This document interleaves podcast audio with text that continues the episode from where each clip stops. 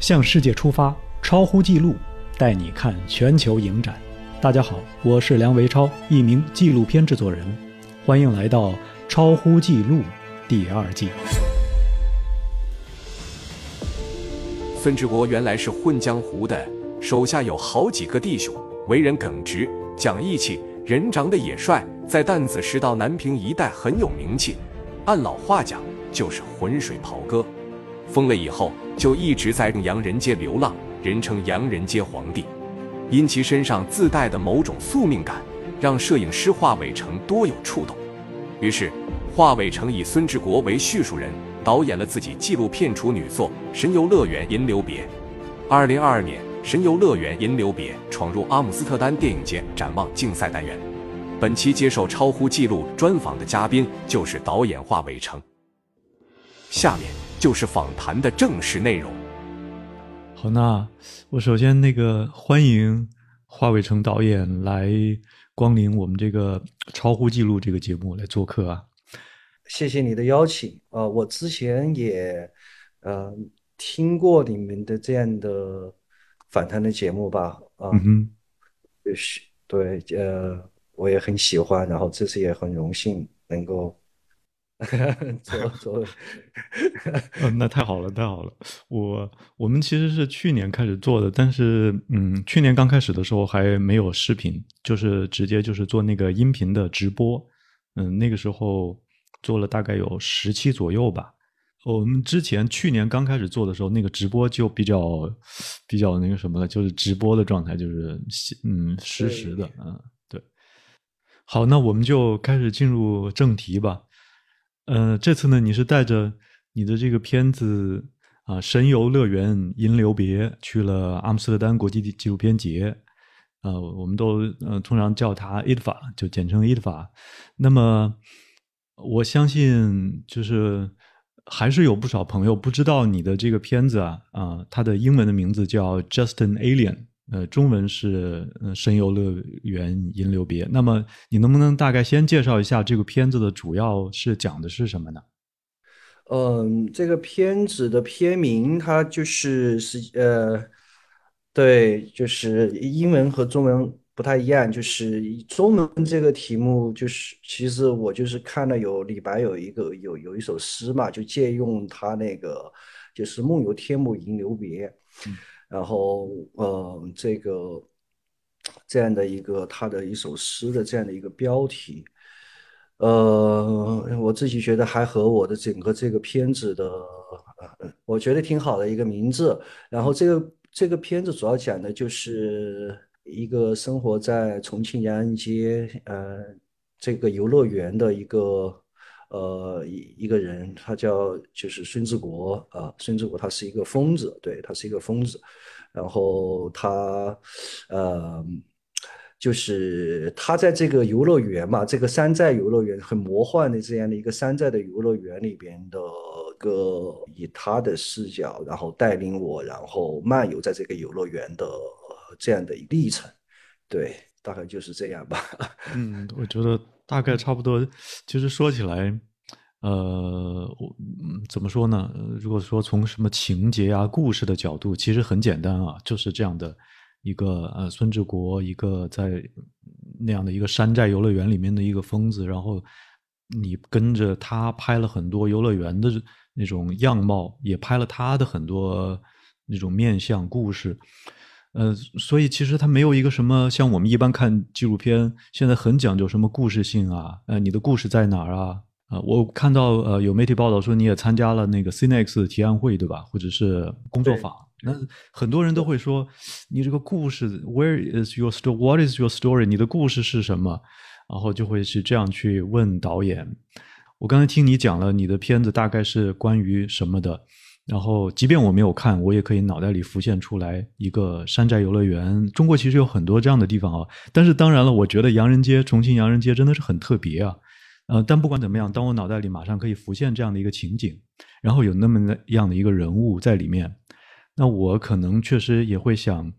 呃，它会发生什么故事呢？会有什么一个主要的一个故事线索？这很多做纪录片创作导演都会面对的问题。你当时。我看报道说你是二零一五年开始拍这个纪录片，然后第一天就碰到了他，呃，然后你就开始拍了，等于说这个主要人物第一天就蹦到了你的摄像机呃里面前，然后你就真的就是开始拍他了，他真的就是你的一个主要人物啊，这个真的是很神奇的一个一个创，对于创作者来说也是挺神奇的，所以，嗯，我我刚才就是想问你说，那你有没有你的脑袋里在创作的时候，你有没有蹦出来这样一个念头，说，呃，哎，我遇我遇到了这样一个主要人物，很值得拍。呃，那他会有什么故事呢？我主要拍摄他的一个什么故事？你有碰到这样的疑问吗？呃，其实这个疑问不是很大。我最开始就是去拍的时候，然后，呃，遇到他以后，嗯，其实我就不是特别想去。就刚才你说的，去找一个很明确的，就是有一种这种情节性的东西，嗯。啊，这种跌宕就是那种传统的关于一个人物的，呃，这样底层人物的一个这样的故事性很强的纪录片，但是。就就最最开始我就没想往那个方向走吧，对，嗯，其实我在呃拍这个纪录片之前。我去洋人街也去过很多次，然后，呃，有有过一些观察和自己的感受，然后拍过一呃一些照片。虽然说就是这个手段是很看上去是很纪实的，但是我更多的其实我的出发点，我想更想通过这样的一种纪录片的形式，或者说这种纪实照片的这样的一种形式，去更多的去。呃，去表达一种，就是说，可能一些一些更抽象的一些观念，因为，呃，洋人街最开始感受给我，就是它就是一个这种山寨的，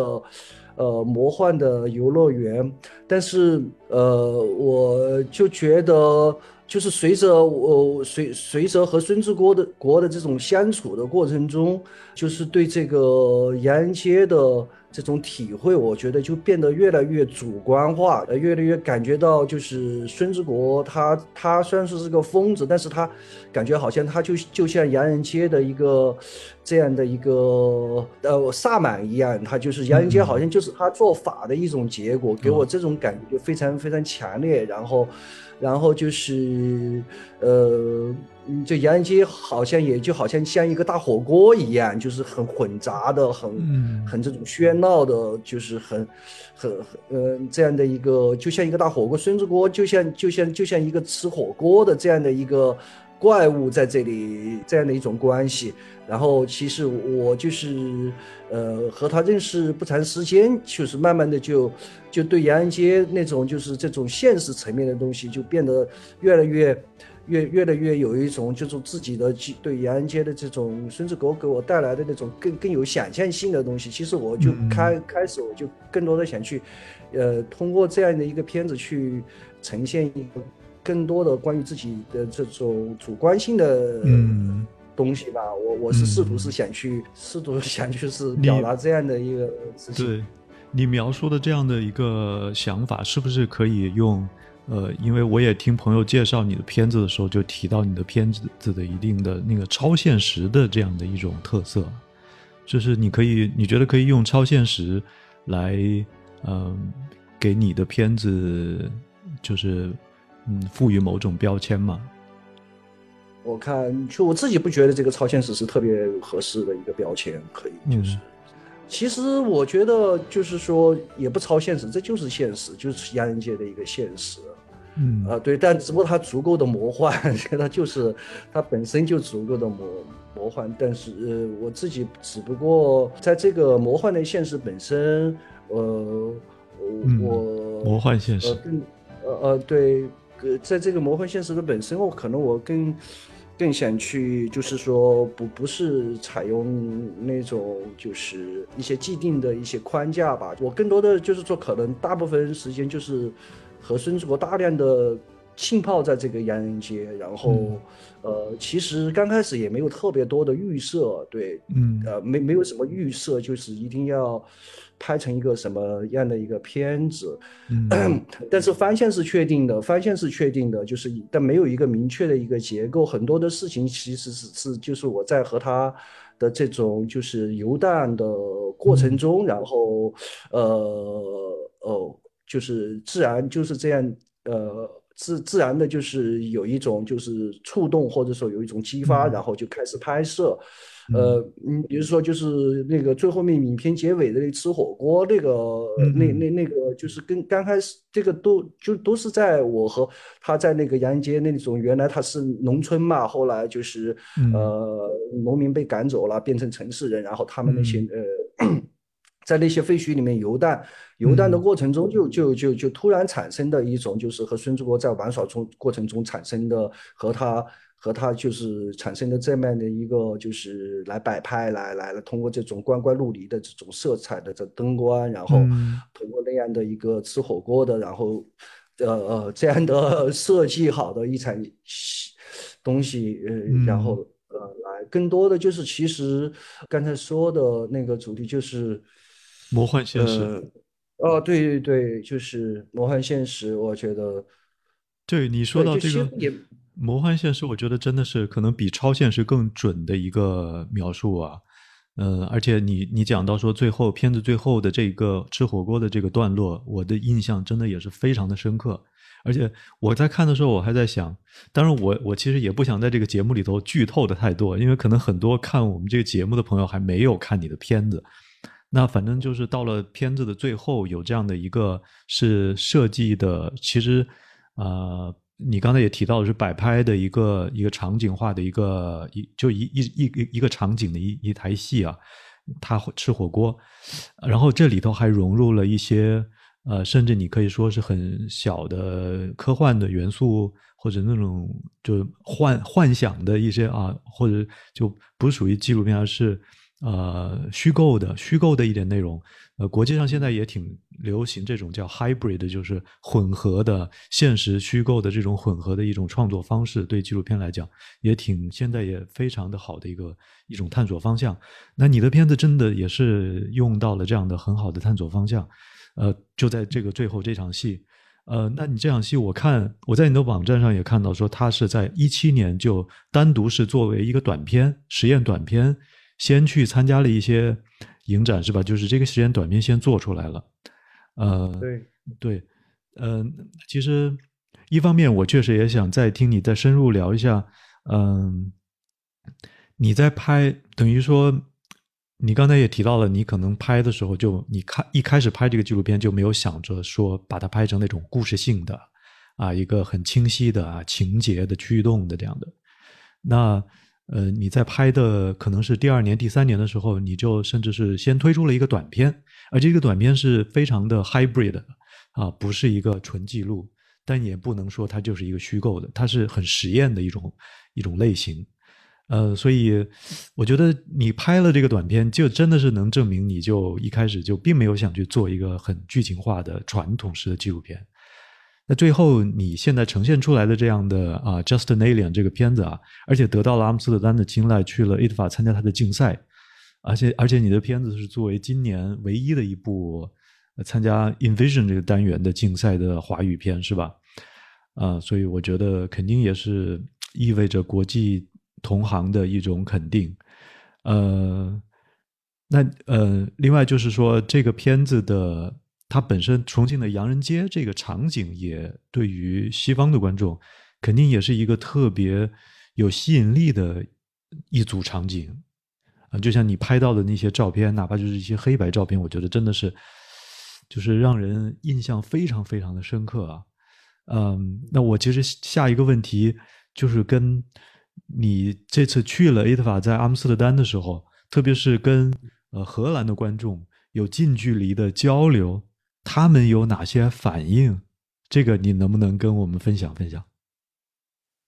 嗯，好的，就是这次就是在河南阿姆斯特丹，我这个片子的首映嘛，然后就是呃呃进行了那个五场的放映，然后有有一场，其中又有一场是媒体场，我没有去，其他的四场四场我都是呃可呃放映以后都有一都有一个就是 Q&A 环节。对，都有个 Q&A 环节，然后，呃，每一场就是每一场，其实我那个我这个我还挺高兴的，每一场就是，呃，基本上是座无虚席吧，都都都票都卖卖光了的，之前提前收到的，然后。啊，对，收到了，然后就呃，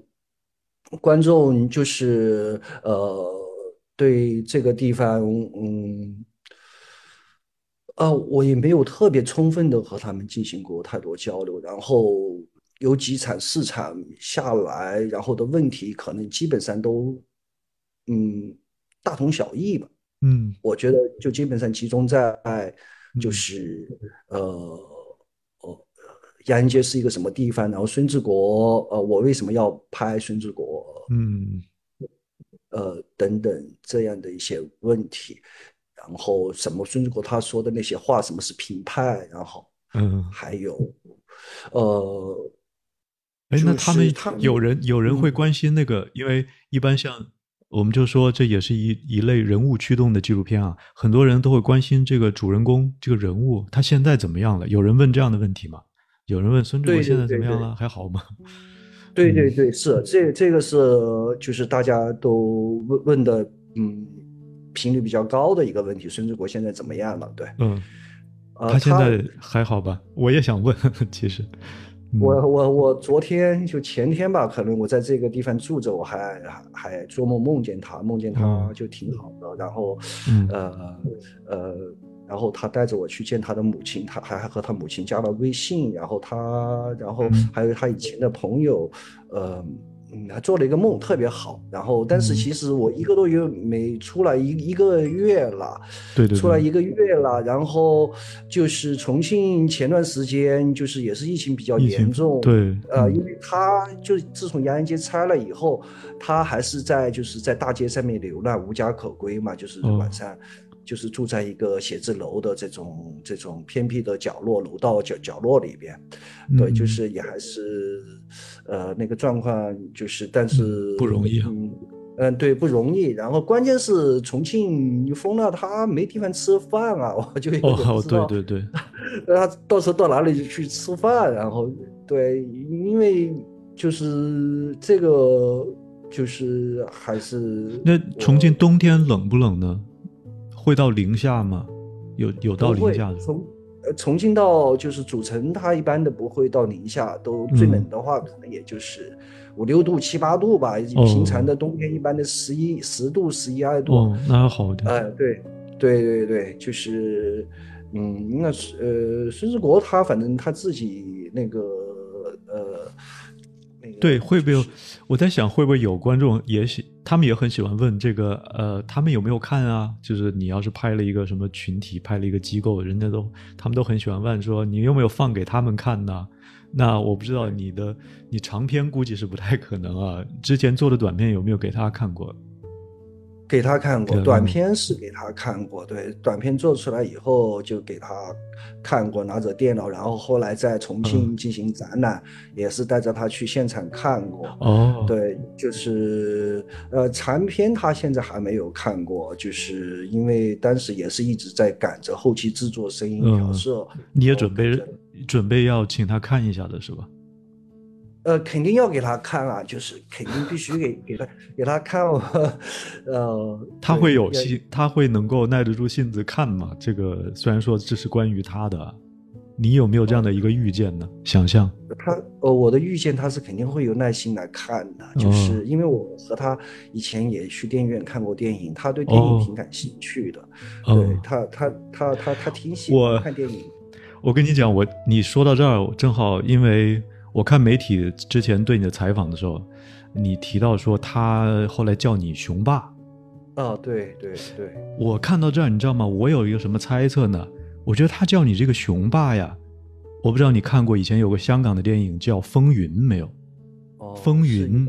你长得有点像那个《风云》里面的熊爸，他其实不是那个熊狗熊的熊，爸爸的爸。而是那个雄霸风云里面的雄霸天下的那个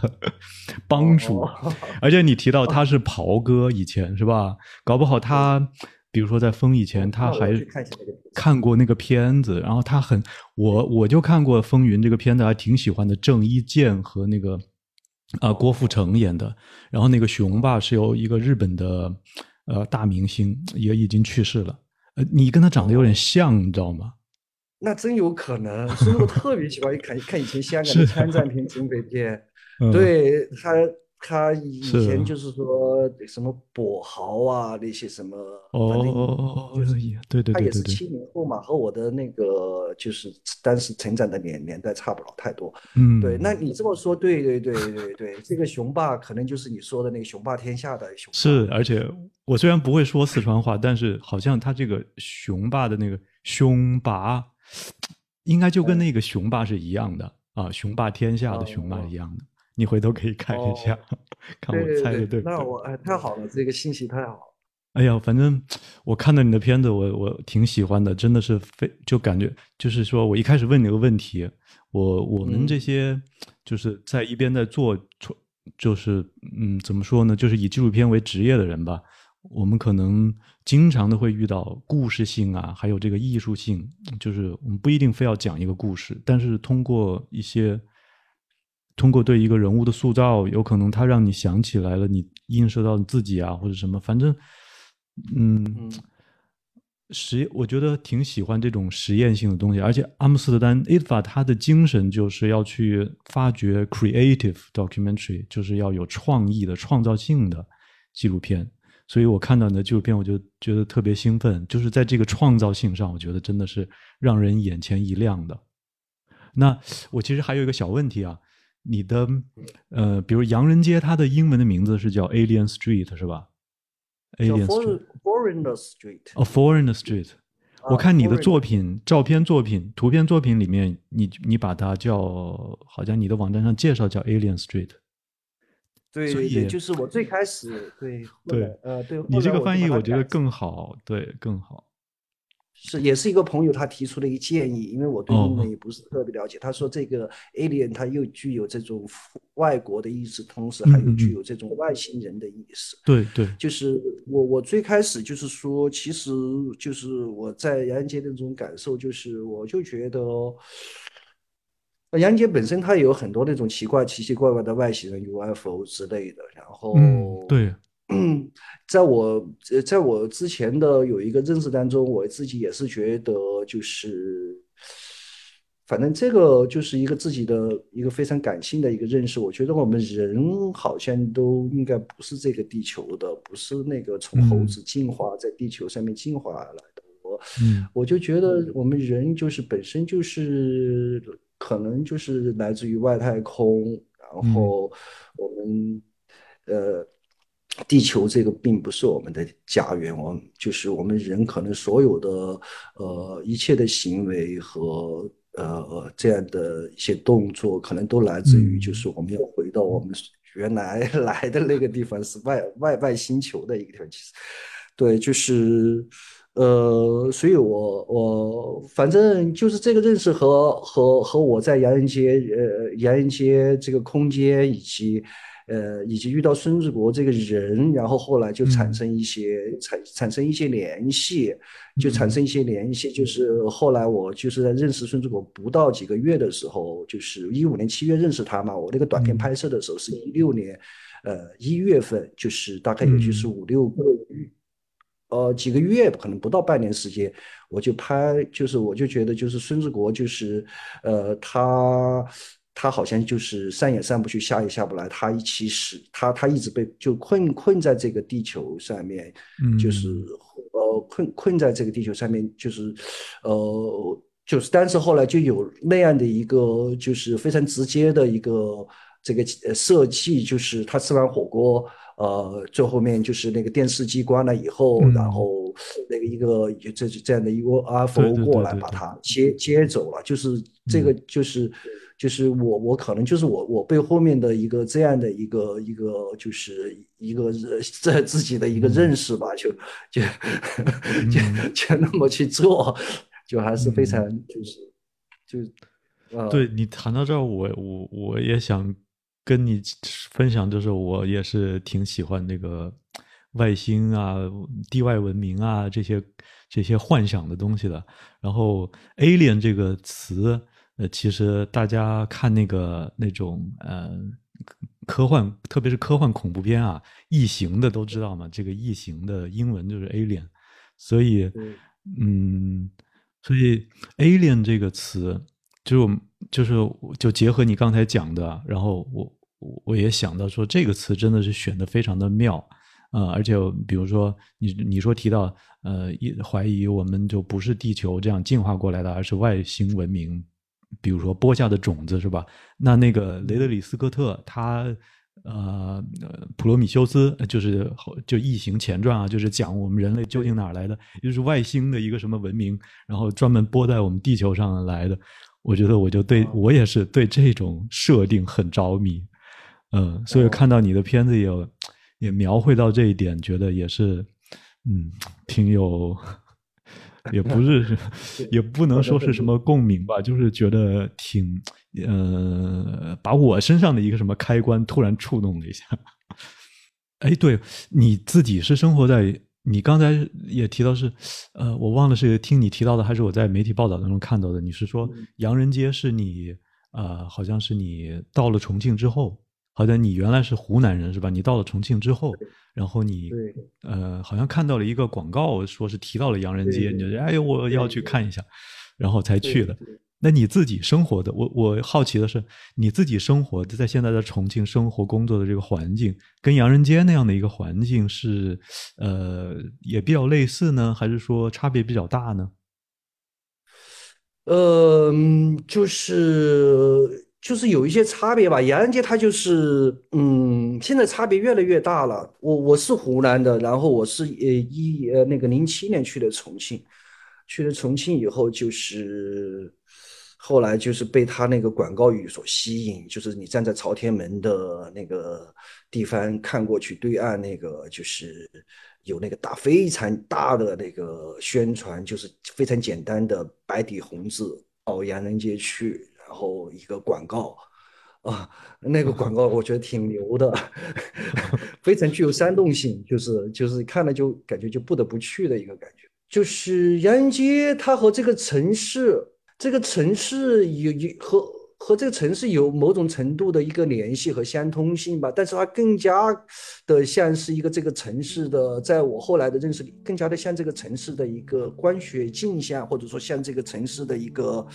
呃，它是这个城市所形成的一个海市蜃楼的一个感觉。嗯是是一个这个城市的一个盛景吧，就是我说盛景，就海市蜃楼的那个盛的盛景，它是一个虚幻的，嗯，就是是。一个和和这个和它对面的这个重庆这个城市，呃，那种就是那种现代文明发展的呃、嗯、一个结果，是一个这个城市发展所带来的一个怪胎。但是，嗯、但是洋人街它作为一个副线，作为这个城市的一个镜像，嗯、它它它这个怪胎，它又是具有一种反叛性，具有一种就是具它是颠覆性，它又是颠覆它这个对面的这个东西。就是他对这种城市的那种，就是那种制度化的，越来越就是那种冰冷的，然后这种越来越变得抽象化的一个城市的一个一个一个反驳，反正是一个颠覆。就是洋人街，它就是非常，虽然说他很低俗、很粗糙，但是他就是非常和谐，呃，像一个乌托邦一样，就是 呃。怎么说？就是说他，他是他他他更多的像好像都是是像原始社会一样那种，就是、嗯、就非常的有生命活力，像火锅一样那、嗯、那样的一种状态，嗯、就是和那样的一个冰冷的城市是、是截然又是相反的。嗯，对。但是他是这个对，嗯，我我。我看你还专门提到说，从来没有在那儿看到过别人打架呀，或者什么这样的事情。确实是一个，虽然是山寨，嗯、呃，可能也也比较乱，但是确实还是一个，实际上它本质上是一个挺和谐的状态的，特别和谐。洋人街最开始我第一次去了洋人街，慢慢的我就觉得洋人街就是给我的感觉，我觉得这个就当时好像那个年代是提，好像经常宣传提什么和谐社会啊什么的。对，我觉得我他妈，我说这个哎，从和谐社会，这就是和谐社会，我这个太和谐了，就就是因为他那个他他也是在不断的在变化，它那个变化，它是随着这种环境的改变，然后不断的调整自身去适应这个改变，然后它也没有围墙，也没有这种就是和外部空间一个截然分别的一个界限。嗯，对，就是这里边就是非常就是动人的地方，就是嗯，它就各种这种人，他都可以。来到洋人街，然后找到一个可以让他们放松，然后让他们消遣、呃娱乐，或者甚至在这洋人街生存呃找呃的地方，嗯，见对，就是呃洋人街的这个管理者也特别好玩，他们就是基本上不太不管这个东西，就是疏于管理，也就是他们 呃对无为而治，就是无为而治，我觉得太好了，嗯，那个。就就就使得，嗯，使得洋人街就这种生态系统特别好，对。然后就是那个洋人街，它那个生态是非常自然的、自发的，就是和谐的一种生态的一个系统。对对对，我能感受到你你这个描述出来一个，就是呃野生的、有机的这样的一种社会状态。嗯，对对。对，就可惜的，现在这种这种空间，就是说越来越被这种一种这种正面所宣传、积极的那样的是是是取消啊。对，这个是是让就是让我感到就是特别就是无奈的。我我我我听不少朋友提到过，就是说重庆的好啊，然后其中有一点，对于一个纪录片创作者。嗯，那有纪录片创作方面的朋友，他就他们就特别会提到，就重庆的这个整个城这个城市，或者说，呃，更大范围的重庆吧大重庆的那种镜头感、电影感，真的，你不管在哪拍，可能都是这种很强的电影镜头感。对我，我其实也好奇的是，作为一个创作者，那你除了洋人街，呃，等于是其实真的是你。有几年的心力都在这上面啊进行创作，你有没有在？你现在有没有，或者你方不方便透露一些你其他的也正在呃创作的呃重庆的其他的一这种比较有意思的环境呢？哦，重庆对是现在你就是重庆这个这个地方确实确实还挺有意思的，我就非常喜欢重庆。嗯，呃。反正江边吧，我觉得江边这个嘉陵江、长江两边，顺着这个江边走一走，我觉得都会挺有意思的。嗯，呃，以前的那个磁器口，以前靠近那个嘉陵江，就是呃有一些靠近江边，有一些这种这种游乐设施哈，或者人打麻将，或者各种就是这种这种在这个江边的这种沙滩上面嘛。但是现在那个地方也被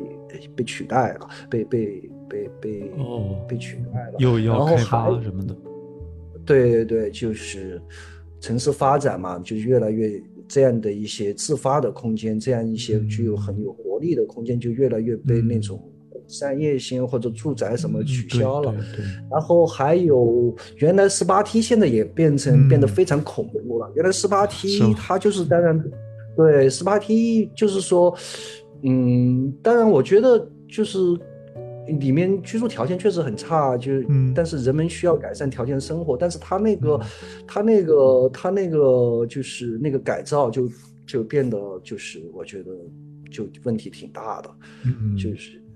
他没有去保护原有的那个生态样貌，是吧？就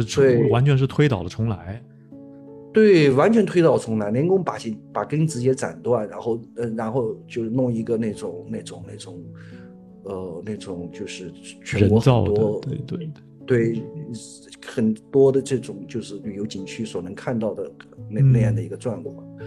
就很很很就，但是现在还有一些就是你刚才你说重庆还有一些什么好玩的地方哈，就是我我现在想就是说那个同源局那边还不错耶，什么呀？同源局那同源局，同源局，呃，对，同就是同源，以前呃那个清朝做那个钱币币。那个呃货币同源局原来那个地方就是造同源的，在在那个国呃民国时期吧，应该是啊，嗯，对那个地方，它现在也是在拆，也是在拆，但是还是有一些这样的一些嗯。老的这种这种在建筑，还有就是还有哪些地方，就是我所工作的重庆大学附近那个工人村那边。对土湾工人村那边都是也也都蛮蛮蛮好玩的。呃，聊到这些，就是老的，嗯，比较自然的这样的地方，但是后来又经过，嗯，改叫什么来着？就是改扩建吧，哎，就是城市发展的那种，那原来的样貌就被就被这个就是抹掉了，感觉有可以用这么个词。就真的被抹掉了。那么纪录片在这方面起到了一个很重要的一个文献保存的作用，就是从影像上把他们原来是什么样留下来了。那么就比如说你的片子，那我就觉得很好的把原来洋人街是一个什么样态，就真的是留在了历史的影像中。对，那我想你有没有曾经从这个角度思考过你的片子的这个意义啊？有没有想到过？嗯，这个方面我没怎么去想，就是它的文献的意义，或者说给这个城市的在这个历史的发展过程中保存一份影像档案。嗯嗯，我我倒没有这么去想过。对，嗯啊，可能是无意之间起到了这样的一个做到了，嗯，做到了这件事。嗯，对，就无心插柳。但我我就觉得是里面的洋人街。可能现在关于延安街的一些这样的一些影像的东西，可能就我可能拍的比较多吧，对，比较充分的。我估计是的，因为是不太会有人从，而且是特别是一个从有一定思考的角度去拍它，是吧？你选择的是孙志国这样的一个人物，他本身也是很特别的。但我看到你的图片作品里头也有，就比如说，呃，有个作品就是。呃，我忘了你是怎么命名它的了。你也用到了片子里，就是很多人都朝上边、朝天上看，看那个。哦，对。但是那个升降的那个游戏，对对，那个，呃，然后你拍了每一个人的面部的这样的一组，还有一个是一组黑白照片，真的，我觉得也真的是非常的好。就是在洋人街周边，是吧？靠着洋人街生生存的这些，其实他们都不是洋人的。洋人街里可能洋人 没有没没什么洋人，都是本地人。那那个本地人贩夫走卒啊，什么他们是什么样的状态？真的真的是，这真的是历史的档案啊！以后我们可能就这样，随着不管是什么样的工业化的速度，那可能很多人很多他们的职业就消失了。啊，回头大家再来找那个当年的样子，就可能只有看图片了，看纪录片了。那你那你下一个呃，就洋人街这个项目还在继续做吗？还是说你会要进入到下一个创作项目当中？呃，就是洋人街这个项目，我就是。但是在还还没做完吧？纪录片，嗯，就是这个算算算算算做完，但是也还是有点问题。我那个字幕是有问题的，就是英文字幕啊，包括字幕有一些东西还需要再去要再弄一下。呃，其其他的就是这个，我其实也还是这个项目可能还想接着出一本书吧，就是那个摄影书，就是以摄影书，然后就是以这个。以以这个图片为主的这样的一个摄影书，想做一个这样的一个东西。因为他当时在拍的时候，拍这个洋人街项目的时候，其实当时也还有一个，嗯，有一个想法，就是说不是仅仅只是在拍一个纪录片，同时我也在拍很多照片，然后也是有我收集了一些洋人街的有一些物件啊物件啊什么的。那很好啊，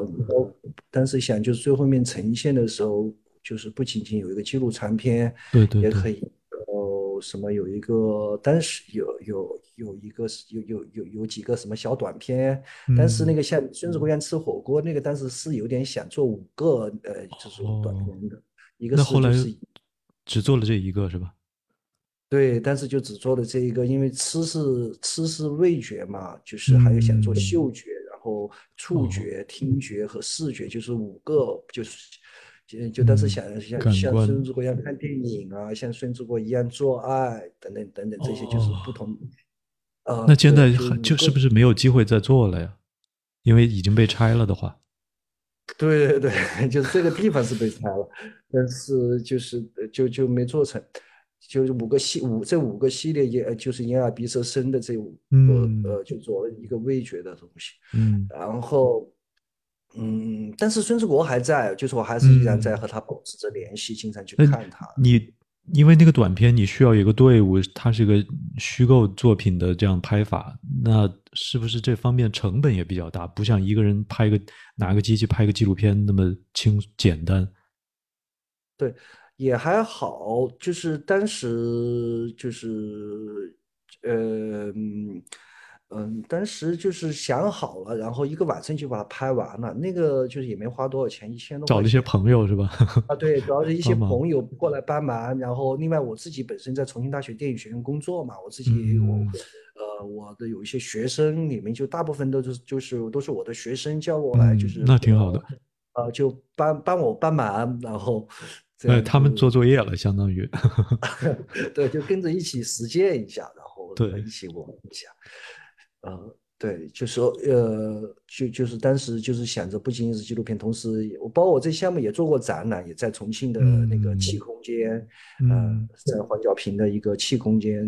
做过一个个展，对，做过一个个展。有现在还可以看的展览吗？有没有？比如说，我们如果有观众看到这儿，也想知道你的展览的信息，可以想去看展览的，在重庆的。呃，现现在还在正在进行的，现在目前没有，现在没有。对，以前就是展过，包括就是有过一次过个展，然后也参加过一些就是一些群展，就是可能以前在上海当代艺术博物馆有一个一个那个关于这种就是关于这种疯癫与文明相相关的吧，就是关于这这样的一个一个主题的一个展。嗯，对，就是呃，反正嗯，就是当时还是想就是有有各种不同的这样的一种形式来进行。嗯不仅仅是纪录片，然后还有一个很重要的一本书，对，对，是的，这个我我发现，呃，你提到这种可以把它叫做多媒体的创作方式，呃，我觉得还是真的是挺好的，嗯，而且有的时候创作纪录片时间长啊，然后又比较难找钱呢，嗯，所以其实还是比较辛苦的，也是通过其他的一些途径，说不定还能更好的支持自己的这样的一个也持续的创作。呃，而且其各种媒体也嗯，就立体化的呈现了你想呈现的东西嘛。呃，你刚才提到你你在呃重庆大学呃在任教。呃，是，我是现在在重庆大学那个呃电影学院教书教摄影。对，嗯，对，工作是自己工作就相对比较稳定，然后嗯。嗯，这个也是挺好的，这个挺好的，这个挺好。这个是，我简直可以就是用对于一个纪录片，对于一个纪录片人来讲啊，真的是有机会在大学里任教啊，同时在可以做一些比较呃自由的创作吧，真的是一个理想的状态，令人羡慕的状态，真的。所以，嗯，这个挺好的。呃，哎，对，其实有。我去过，我去过，但是我去重庆的时候，我记得我印象中我去的一次就是去了一个，我不知道那个广场你有，反正就是某一个有万达广场的那么一个广场，就是那样的一个大商区、大市、大的一种购物中心的那个地方，哎，在那住了大概一晚还是两晚的，然后就很快离开了。哎，好像好像是这个名字吧，反正就是那儿有一个有一个万达影城。我忘了具体是为什么，反正那儿有个万达影城，然后就在都是大的购物购物商场，然后就在那住了一两晚就走了。所以其实真的是还没有太有机会去领略重庆的，比如说美食啊，或者说更那种魔幻现实的地方，还没有机会。以后一定要去补课。嗯，下次有机会来耍。好，好，好。我我听范姐说，你们也经常一起聚着吃火锅是吧？下回也要去，一起一起吃火锅，蹭你们的火锅吃。对我我刚才想到有一个问题是你的，呃，怎么说呢？就这就是困扰每一个纪录片人的问题吧。就是这个片子出来了，怎么样被别人看到啊？特别是被国内的观众看到，这方面你现在有了计划吗？还是说还要等机会？嗯，就是我没有什么特别多的那个这个这方面的计划。这次来阿姆斯特丹，其实一个最大的一个困惑就是说，其实就是就是我最重要的目的其实来阿姆斯特丹还是挺功利的，我就想那个 挺功利的一个想法，对，这嗯，宣传，然后后呃对，然后就是后边，呃，我就特别缺一个，我就感觉到来阿姆斯特丹有时候我我就不知道自己那个有呃有一些迷茫，然嗯后我觉得这个就是嗯呃，其实特别需要有一个去帮我这样的去做规划的一个人，对，嗯去帮帮助我。但是现在就是啊，还是就是没没没太有。呃，你有见到赵佳吗？有跟他聊聊聊没聊？呃，我跟他聊了，对我嗯呃赵佳跟他呃见面，我们在一起也吃吃过饭，然后吃饭，对对对，你们那个聚会我，现在对。嗯呃，聚会之前我们也见过一次，然后我也就是他特别就是特别热心，然后特别。嗯呃愿意帮助我，然后我也参加了那个这个电影节的那个市场板块嘛，就是呃嗯，但是因为我的语言也不是很好，然后但是好在也有也也有就是现在也在谈的有一个就是嗯国际销售这样代理的一个嗯，呃对对对，一般你你入了 IDFA 的竞赛的话，那肯定会有那个叫做世世界发行代理会来呃。代理代理你的片子的，然后后边到任何其他的呃各大洲，嗯，嗯北美啊，或者是亚洲啊这些地方的发行啊，或者说参展呐、他们都有比较固定的一些渠道，然后可以对比你自己做肯定是要效率要高很多的。嗯，是的，就是，但是他呃，就是我也有一些东西不懂，我就经常都向那个赵家请教。对，对可以，是是是，他真的，我记得我还是在一五年，应该是一五年的时候吧，那时候我嗯。我在跟呃张赞波在做那个大陆朝天，我跟赵家认识就是因为这个机会，我们当时也是在市场单元提案，然后赵佳是给、嗯。给我们来帮助我们的项目来做，因为赞波需要赞波他英语嗯就是嗯不是那么的熟，然后呢我呢还得讲，然后赵佳就帮他翻译，所以这坐在嗯。赞波身边帮他翻译，我们就那个机会认识的，这一想想看都已经七七八年了都，嗯，哇，但是他其实，在那个时候还没有怎么开始做纪录片制片，但是后来他慢慢自己也在做纪录片的制片了，呃，而且他本身也是有创作能力的，他，呃，家里面也是是吧？他的他老公也是一个，他是荷兰的著名的导演，呃，在嗯。一些题材上那是世界级的音乐，古典音乐这个题材那是世界级的导演。嗯所以，嗯。所以他在这方面确实很有，而且后来我们真的是，就是真的把赵家当做荷兰的地主，大家去，嗯每年去阿姆斯特丹都会都会必不可少的，就是要去，现在真的形成了一个传统啊，就是要去他介绍的一家四川菜馆，要去大吃一顿。是的，嗯，是的，那那天我们就是在那里，很多人大家在一起聚聚了一对起，说这个是呃华语导演来阿姆斯特丹的一个传统项目。是是是，我后来吧，我自己都觉得，我每年去阿姆斯特丹就像过年似的啊。然后我觉得去就是大家聚着一起吃一顿，就有点像年夜饭似的，嗯，感觉很好。你你你你现在就是也是在在美国哈，哪个城市呀？对，我现在在美国，我现在住的，我现在在 D.C.，就是华盛顿，华盛顿特区这哦附近。对，哦我现在在这边，哦就是是那反正简单来说就是东岸吧，美国的东哦岸。嗯对，嗯，你你主要现在也是，其实以前我知道，我就是也都听朋友说，然后呃，听那个范姐啊，就是之前你们都有过合作啊对对对对主要是做那个制片人这一块是吧？对，我主要是做制片人的，而且主要的工作的环节呢，就是啊、呃可以说做国际制片这一块吧。啊、就是说如果有项目的嗯国际潜力还不错，那么就作为国际制片来呃国际市场做提案呐、嗯嗯基金申请啊，嗯，或者是电视台预售啊，就类似这些这些工作啊，包括跟导演一起来就创作上进行呃国际的语言的，就是怎么说呢？就是你这个片子如果想被国际的观众更好的理解，它肯定还有一些文化方面的、语言方面的一些障碍的。就像刚才你提到说，你的字幕还要再去做，就是有的时候，你像我们如果要做一个项目的话，最后那个字幕要。呃，就是你要拿到国际首映上给欧美的观众吧，特别是欧美的观众看的时候，你要非常注意的，比方说字幕不能够太细节太多了，就你可能不能够呃逐一的呃一对一的对照的这样翻译出来，因为这个可能就是对于他们来说太长了，那所以要做一定的精简，可能就是大概有个意思出来就可以了。其实我在看你的片子的时候，我都觉得。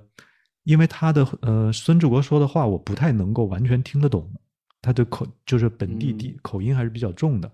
那我有时候就会去看英文字幕，但是我看英文字幕吧，我也不像欧美观众啊，这个看的那么的顺。所以我我比较，如果说对于我如果说要看英文字幕，我希望它是能够简洁一些，其实其实会更好。对，那你要在，比如说你的片子出来了，你要那肯定是要做英文字幕的，要国际传播。但是呢，其实说英语的国家也就是英国啊、美国啊、加拿大、澳洲啊这些几个嘛。那其实很多的国家，你片子要去电影节的话，他的对于他来说，英语也是外语。嗯，那他如果看到一个外语的字幕，他还是当然看能能去影院看纪录片的人，一般呢。就是他学历，比如说他的知识储备还是可以的，但是你让他看一个外语，又看的那么的快，这个字幕闪的非常快又多，还是有压力的。这样他的他眼睛能看屏幕画面的这个时间都短了，啊，所以我觉得就就所以这些事情就是相当于我们在最后会更多的帮导演来做的一些事儿。呃，以及选像你还提到说要选那个啊，世界发行商啊，这个都是这个都是挺怎么说呢？要呃仔细选择的吧？啊，不是说不是说谁好谁坏，而是说哪一家发行商比较适合你？呃，他的他的类型，对他代理的那些片子的类型会更适合你这个片子的类型，这个还是有讲究的。就帮导演一起来做这样的事情。再一个就是，有的时候国际制片还有一个好处就是，特别是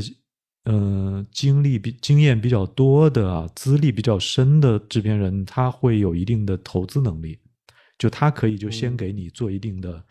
呃基础的项目研发的投资，呃，在这个阶段，一般导演可能不太能够嗯直接就有比较多的钱去拍这个片子了，但是。有这样的制片公司参与的话，他就可以先拿出自己的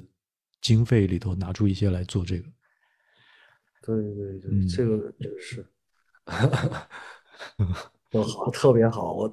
嗯，我回去对字幕这次再发现，我觉得就是刚才你提到的，就是有很大的一个问题，就是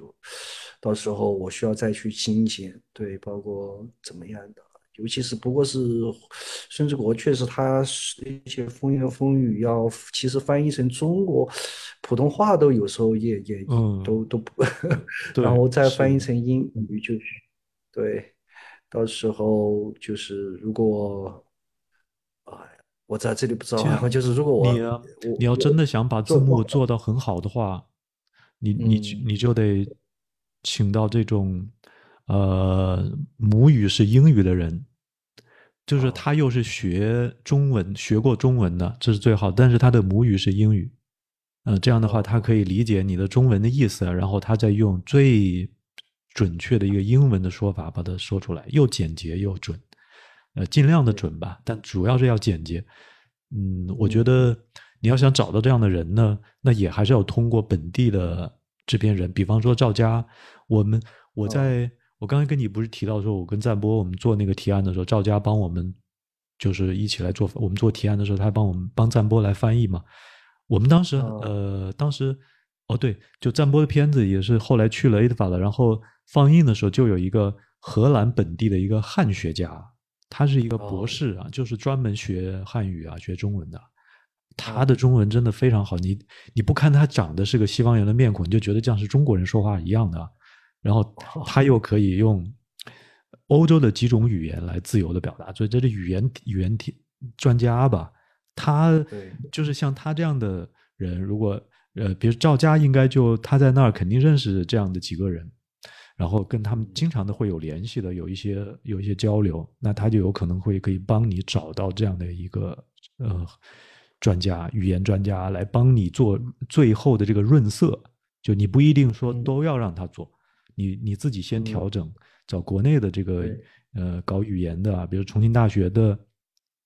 一个什么英语系的老师啊，什么帮你，你的朋友，然后他帮你做一做啊，可能你也不用付他很多的钱，然后最后到请这个呃荷兰的这个专家的时候，英语为基本上是母语的这样专家的时候，哎，他就。稍微花一点时间帮你纠正一下，最后的润色，对你稍微花一点钱，这样就能做到还不错了。好，嗯，是，好，谢谢，谢谢，现在可以试一下。嗯 嗯，希望你的片子还能够走得更远了。我我说这个话的意思就是，这是一个标准的一个对，特别是新片子出来的导演的祝愿，就是片子走得更远。意思就是说，你现在有了。世界首映加欧洲首映了，是在 ITFA 啊，阿姆斯特丹国际纪录片节。那接下来你肯定还有北美首映，是吧？这个也很重要。比如说你可能要去加拿大的 Hot Docs 纪录片节啊，或者是美国，呃，美国还有一个虽然是综合电影节，但是它纪录片非常强大的就是圣丹斯电影节啊。嗯，但是圣丹斯已经公布了片单，我没有注意到有什么这一届有华语片，好像长片里头没有，都没有华语片，所以。就像这样的北美首映也很重要，然后还有亚洲首映啊，就这些的。所以我的意思，包括具体到细分的各个单一市场啊，呃，美国首映、加拿大首映啊，什么日本首映、韩国，就这些单一的每个呃市场的首映都挺重要的。所以我的意思就是，希望我总是希望每位导演他们的。呕心沥血，花了这么多年做出来的作品呢，真的能够走得更远，能够去到更多的这样的电影节，啊，被更多的世界上其他的文化当中的观众可以看到。我们拍纪录片不就是为了这样？这个是吧？可以让不同的文化之间的沟通更多，了解更多。嗯，希望片子能够走得更远。Fingers crossed。好，那我们这次就聊到这儿了。谢谢华伟成导演，谢谢华导。希望我们下一次还有机会可以请到你再来参与我们超酷记录这个节目，来聊聊你，比如说新的作品，或者我们就泛泛的就某个话题聊聊天也好。好的，好的，谢谢你，也非常高兴这次能够和你在线上进行这个聊天。我也是，我也很高兴。谢谢华导，好，再见。好，拜拜，拜拜。超乎记录的各个平台的号，公号、微博、微信、B 站、知乎这些名字都叫超乎记录，大家可以去关注，然后通过这个呢，来给我们这节目拍砖、吐槽，或者说向下一期的嘉宾发问吧。